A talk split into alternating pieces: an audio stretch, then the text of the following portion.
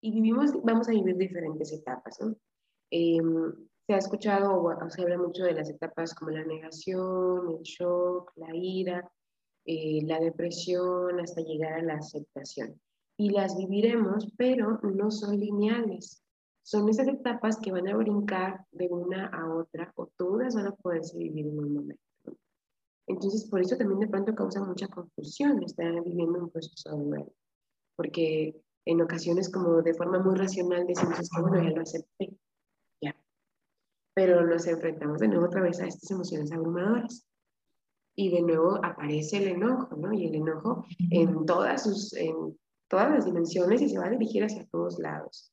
El enojo se va a dirigir de pronto hacia uno mismo, hacia las demás personas, hacia los familiares, este, hacia la persona que ha fallecido, hacia el cuerpo médico, hacia todos lados se va a expresar el enojo. Y eso también es importante reconocerlo, ¿no? La persona, si nosotros acompañamos eh, a alguien que está en duelo, no está enojado con nosotros, está enojado con la situación que ocurrió, está sumergido en este dolor.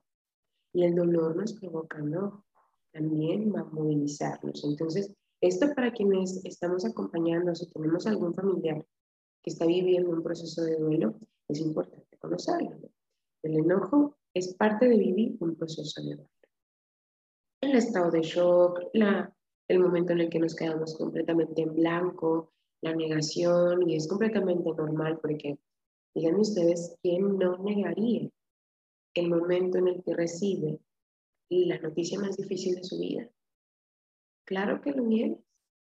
Y es una forma también en la que te estás protegiendo ante ese mundo que se está destruyendo. Vivimos también un proceso de desesperanza, de mucha tristeza, de depresión. Y en este proceso también se avanza hasta llegar con esfuerzo a la aceptación, ¿no? O más que la aceptación, la integración del proceso de duelo. El saber que ya no, por ejemplo, en la muerte, eh, la presencia física ya no se encuentra con nosotros, pero toma